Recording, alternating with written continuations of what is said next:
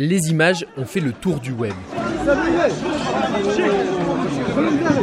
Des dizaines de migrants allongés au sol, couverts de sang.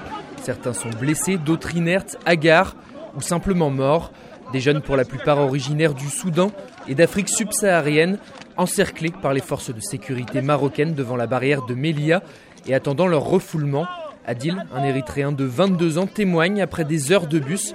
Il réalise qu'il a été refoulé dans le Grand Rabat, à plus de 500 km au sud-ouest de Nador. Les autorités nous ont amenés là, mais je ne sais pas où ça se trouve. Aucune idée du lieu. Avec mes amis, on a posé la question, mais je ne connais pas cet endroit où on nous a déposés. Refouler les immigrés le plus loin possible ou parfois les lâcher sans eau en plein désert peut arriver et selon Adil, c'est souvent accompagné d'un passage à tabac. Moi personnellement, j'ai été frappé dans l'après-midi du 24 juin.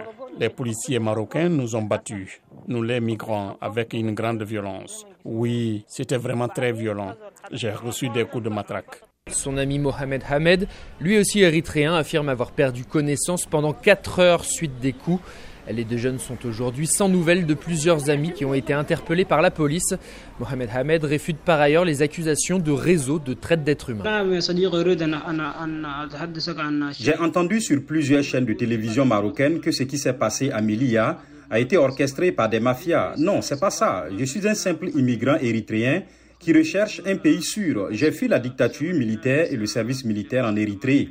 Nous ne sommes pas de la mafia, nous sommes des migrants. L'État marocain se trompe en disant ça. Surnommé Vendredi Noir, le 24 juin restera gravé à jamais dans les mémoires de ces candidats à l'immigration clandestine.